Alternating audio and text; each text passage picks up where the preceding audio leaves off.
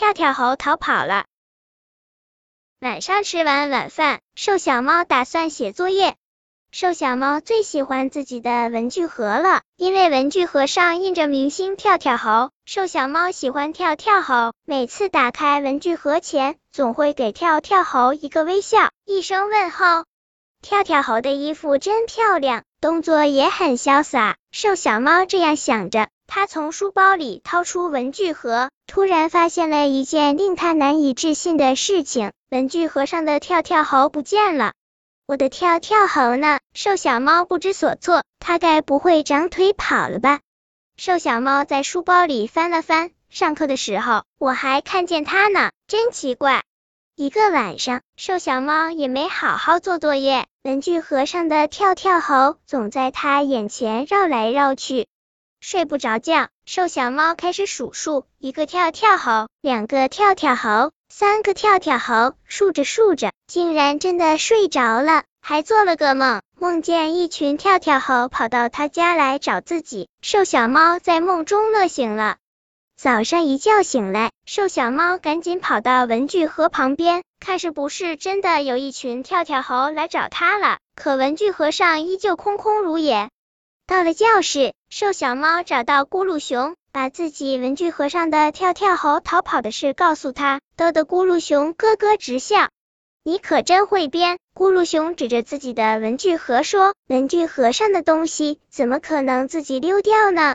这时，瘦小猫突然盯住了咕噜熊的文具盒。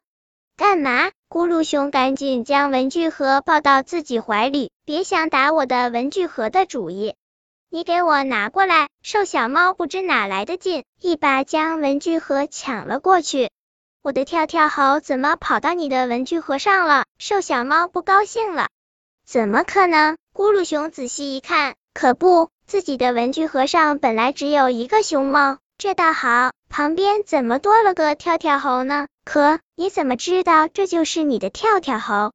我有证据，瘦小猫气呼呼的说：“你看，我的跳跳猴的脖子上有一条项链，那是我画上去的。”咕噜熊一看，还真有条项链，怪了，它跑到我这里做什么？你问我，我问谁？瘦小猫有点无奈。现在人多，等到晚上，我们问问他。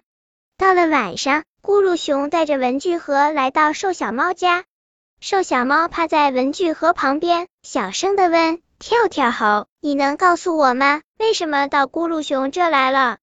过了好半天，文具盒上的跳跳猴竟然跳起舞来。原因很简单，在你的文具盒上太寂寞了。这里有熊猫，它会为我写歌，它写歌，我唱歌，这样的日子多快乐。